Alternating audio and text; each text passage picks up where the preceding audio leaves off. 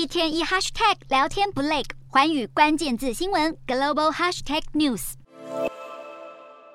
不管是在超市购物，还是去加个油，都得多掏点钱。美国民众都能感受到荷包渐渐缩水。为了抑制不断飙涨的通膨，美国联准会宣布一口气升息三码，成为今年以来连续第四度升息三码。这是联准会从今年三月以来第六次升息，先前分别在三月及五月升息一码及两码，六月、七月及九月连续三次升三码，加上这次再升三码，今年累计升息十五码。林准会也表示，为了将通膨控制在目标区间百分之二，不排除继续升息。不过，专家认为，接下来的升息幅度可能不会这么大。其他国家方面，澳洲央行一号再升一码，马来西亚三号连续第四次升息一码，香港则是紧跟 Fed 的步伐，三号升三码到百分之四点二五。菲律宾还没动作，但已经预告在接下来十一月十七号决策会议上一样升三码。至于英国央行，也极有可能在三号稍晚宣布升三码，让利率来到百分之三，创一九八九年来最大升息。随着各国央行不断升息，摩根大通的分析师认为，全球央行数十年来最激进的升息周期正接近尾声，紧缩周期可能在二零二三年初告终。因此，各国从现在起进一步升息幅度可能会比较小。